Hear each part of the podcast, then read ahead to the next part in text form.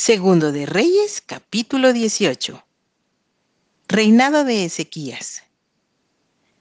En el tercer año de Oseas, hijo de Ela, rey de Israel, comenzó a reinar Ezequías, hijo de Acaz, rey de Judá.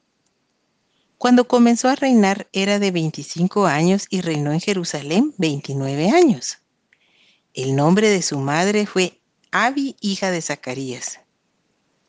E hizo lo recto ante los ojos de Jehová conforme a todas las cosas que había hecho David su padre. Él quitó los lugares altos y quebró las imágenes y cortó los símbolos de acera e hizo pedazos la serpiente de bronce que había hecho Moisés. Porque hasta entonces le quemaban incienso los hijos de Israel y la llamó Neustán. En Jehová Dios de Israel puso su esperanza ni después ni antes de él hubo otro como él entre todos los reyes de Judá. Porque siguió a Jehová y no se apartó de él, sino que guardó los mandamientos que Jehová prescribió a Moisés. Y Jehová estaba con él y a donde quiera que salía prosperaba. Él se rebeló contra el rey de Asiria y no le sirvió. Hirió también a los filisteos hasta Gaza y sus fronteras, desde las torres de las atalayas hasta la ciudad fortificada. Caída de Samaria. En el cuarto año del rey Ezequías, que era el año séptimo de Oseas, hijo de Ela, rey de Israel, subió Salmanasar, rey de los asirios, contra Samaria y la sitió y la tomaron al cabo de tres años. En el año sexto de Ezequías, el cual era el año noveno de Oseas, rey de Israel, fue tomada Samaria.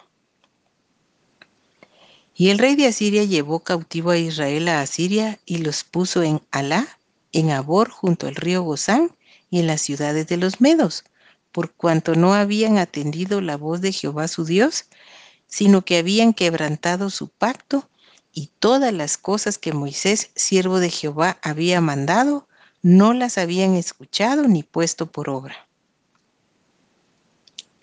Sennacherib invade Judá. A los 14 años del rey Ezequías subió Sennacherib, rey de Asiria, contra todas las ciudades fortificadas de Judá y las tomó. Entonces Ezequías, rey de Judá, envió a decir al rey de Asiria que estaba en Laquis, Yo he pecado, apártate de mí y haré todo lo que me impongas.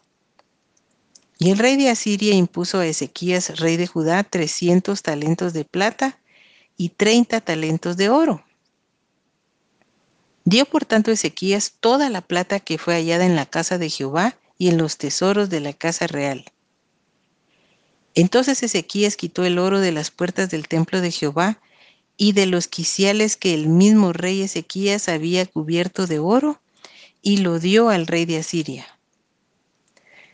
Después el rey de Asiria envió contra el rey Ezequías al Tartán, al Rapsaris y al Rapsaces con un gran ejército desde Laquis contra Jerusalén y subieron y vinieron a Jerusalén.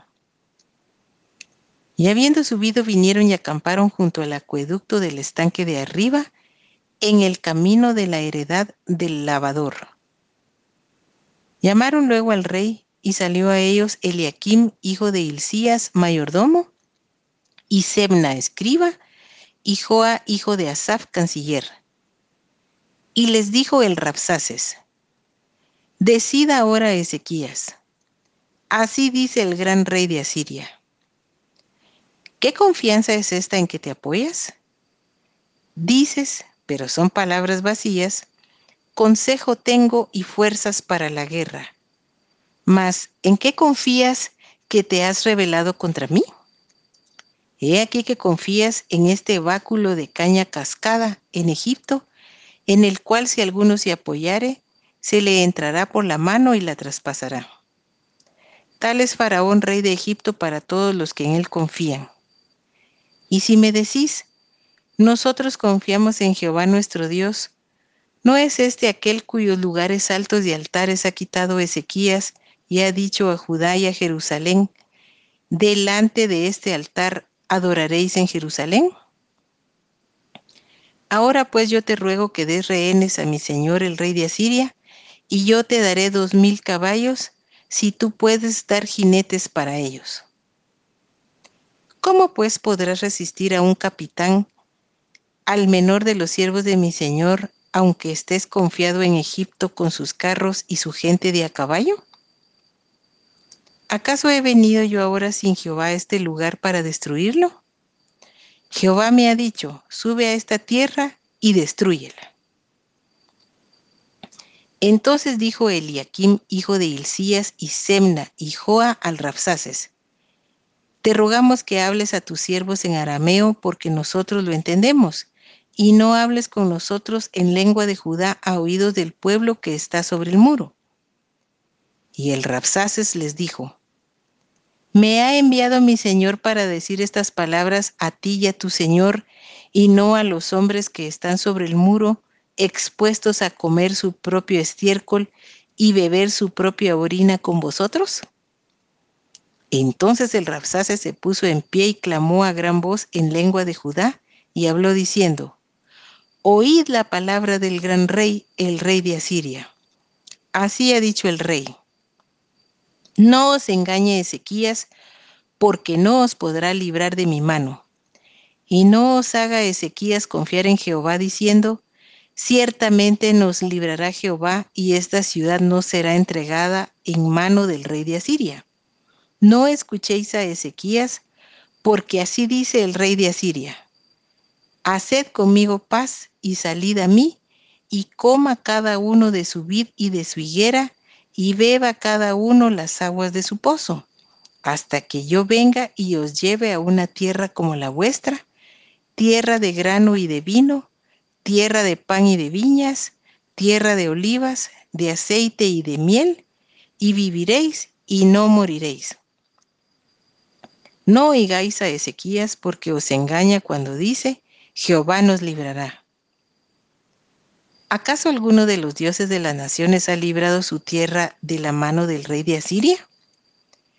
¿Dónde está el dios de Amat y de Arfad? ¿Dónde está el dios de Sefarbaim, de Ena y de Iba? ¿Pudieron estos librar a Samaria de mi mano? ¿Qué dios de todos los dioses de estas tierras ha librado su tierra de mi mano para que Jehová libre de mi mano a Jerusalén?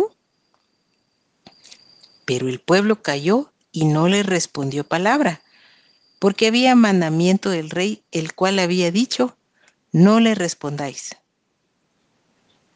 Entonces Eliakim, hijo de Hilcías, mayordomo, y Sebna, escriba, y Joa, hijo de Asaf, canciller, vinieron a Ezequías rasgados sus vestidos y le contaron las palabras del Rapsaces.